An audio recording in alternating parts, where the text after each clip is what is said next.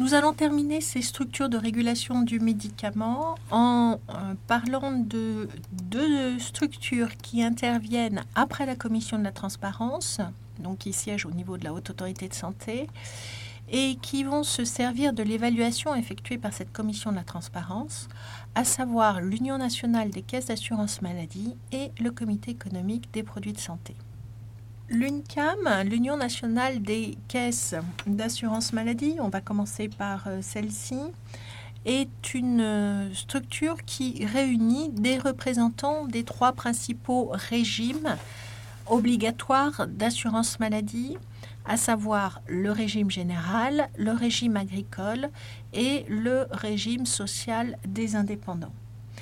Au sein de cette UNCAM, alors cette euh, Union nationale des caisses d'assurance maladie, elle est compétente par exemple pour gérer les conventions avec les médecins. Là, au niveau du médicament, euh, elle va euh, se déterminer le taux de remboursement des médicaments remboursables, donc en ville. Hein, puisqu'on n'aura pas de notion de taux de remboursement, on n'aura pas ces notions de taux de remboursement à l'hôpital. Donc pour les médicaments qui sont remboursables en ville, qui sont disponibles dans les officines de ville, eh vous avez tous un jour ou l'autre acheté des médicaments et vous savez que euh, le taux de remboursement diffère d'un médicament à l'autre. La structure donc qui définit, qui détermine ce taux de remboursement, c'est l'UNICAM. Et vous voyez que cette Union nationale des caisses d'assurance maladie, ce que je vous disais, elle se sert du service médical rendu. Elle s'appuie sur le service médical rendu tel qu'il a été évalué par la commission de la transparence. Et ici, vous avez la couleur des vignettes hein, qui figurent sur les conditionnements des médicaments et qui permettent de savoir eh bien, quel est le taux de remboursement du médicament. Et ça, c'est corrélé avec le service médical rendu pour un service médical rendu qui est jugé important. Le taux de remboursement sera de 100% ou de 65%. 100% pour les médicaments qui sont euh, irremplaçables et particulièrement coûteux. 65% pour les autres. Si le service médical rendu est modéré, le taux de remboursement sera de 30%. Si le service médical rendu est faible, le taux de remboursement sera de 15%.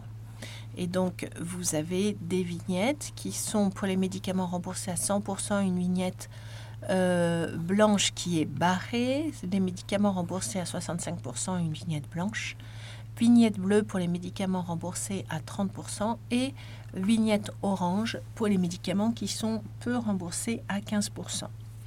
Vous n'oubliez pas que euh, service médical rendu insuffisant, ce que l'on a dit dans l'enregistrement précédent, si le service médical rendu est jugé insuffisant, alors le médicament n'est pas remboursable, hein, ne doit pas être remboursable. Deuxième structure qui intervient euh, dans cette euh, évaluation socio-économique du médicament, c'est, enfin, deuxième structure après la commission de la transparence et dernière de ces structures, c'est le comité économique des produits de santé. Ce CEPS, Comité économique des produits de santé, est chargé par le gouvernement de mener la politique du médicament en France. Mener la politique du médicament en France, cela signifie suivre les dépenses pharmaceutiques, donc suivre les dépenses pharmaceutiques pour l'assurance maladie, hein, cela va sans dire, c'est-à-dire qu'elle est suivre les dépenses euh, afférentes aux médicaments et qui relèvent de l'assurance maladie. Et ce CEPS, eh bien, il est chargé de mettre en place ce qu'on va appeler une régulation financière du marché et euh, vous allez voir qu'il peut agir auprès des, directement auprès des industriels, puisque bien première action, c'est euh, ce CEPS qui va euh, fixer le prix des médicaments remboursables. Ce comité économique des produits de santé, il est composé de représentants de l'État. On va avoir un représentant de la direction de la sécurité sociale, de la direction générale de la santé, donc là sont deux représentants du ministère de la santé, un représentant du ministère de l'économie et des finances et un représentant euh, du ministère de l'industrie. On a trois représentants des organismes nationaux d'assurance maladie. Donc ces euh, organismes nationaux obligatoires, c'est ceux que je viens d'évoquer. Hein. Le euh, euh, régime des travailleurs salariés, les indépendants et le régime agricole. Et puis, dans la mesure où de plus en plus de médicaments sont peu remboursés, siège au niveau du CEPS un représentant des organismes d'assurance maladie complémentaires puisque bien souvent, ces organismes complémentaires prennent en charge une partie de ce qu'on appelle le ticket modérateur, c'est-à-dire de ce qui reste à la charge des patients. Alors, qu'en est-il de la fixation du prix euh, Petite précision, si un médicament n'est pas remboursable, son prix est libre. Hein, le CEPS n'intervient pas. Mais euh, pour les médicaments remboursables, donc ceux qui ont une vignette, ceux qui ont été évalués par euh, la commission de la transparence et pour lesquels le service médical rendu a été jugé suffisant pour pouvoir proposer une inscription sur la liste des spécialités remboursables, eh bien pour ces médicaments remboursables, le prix est négocié entre le laboratoire et le CEPS. Et tout ça se fait dans le cadre d'une convention qui est euh, signée entre les deux parties, donc entre le comité économique des produits de santé et la firme pharmaceutique. Dans cette euh, convention, on va fixer le prix des euh, médicaments de la firme des médicaments remboursables. Et pour ça, le CEPS s'appuie sur différents critères. Il s'appuie sur le niveau d'ASMR, hein, de l'amélioration du service médical rendu, donc pour juger euh, de euh, l'apport en termes d'innovation du produit. Euh, le CEPS va s'appuyer également sur les volumes prévisibles de vente, le prix des autres médicaments et puis les évaluations médico-économiques qu'aura pu faire l'industriel.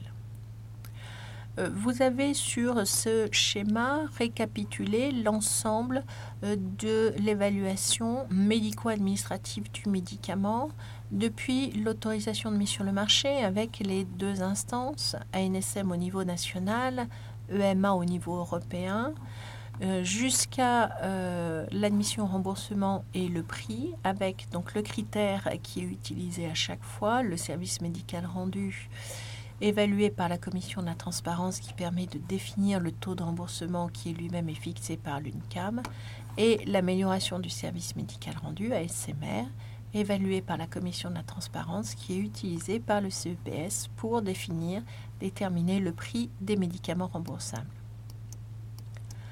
En conclusion, vous verrez que le médicament, c'est un produit qui est évolutif. Hein. ne vous dites pas qu'une fois que le médicament a son autorisation de mise sur le marché, on le laisse tel quel sur, euh, en commercialisation, on laisse tel quel sur le marché. Vous allez voir qu'il fait l'objet d'un grand nombre de surveillances. Je vous ai parlé déjà d'évaluation post-AMM. Et ce médicament, il fait aussi l'objet de développement. Il a une un développement qui est continu. Si on prend l'exemple d'un médicament euh, qui a été euh, indiqué initialement dans le cancer du sein euh, localement avancé ou métastatique, le dossier Taxel, eh bien voilà, typiquement ici vous avez l'exemple d'un médicament qui a connu un développement clinique, puisque s'il était indiqué dans le cancer du sein initialement, par la suite il a été indiqué dans le le cancer bronchique, puis en 2003 dans le cancer de la prostate, en 2004 dans le cancer de l'estomac. Vous verrez que, outre les évaluations qui sont faites euh, à la demande des euh, autorités de tutelle, pour l'AMM, pour la pharmacovigilance, euh, vous verrez aussi pour l'admission remboursement ou le prix, eh bien, ce médicament, il va faire l'objet aussi de développement clinique. Hein, lorsqu'on a un nouveau produit qui arrive sur le marché, vous verrez qu'on va avoir petit à petit ce qu'on appelle des extensions d'indication, c'est-à-dire que le produit est euh, commercialisé dans un premier temps pour une indication, et puis petit à petit on se rend compte qu'il est également efficace dans d'autres domaines.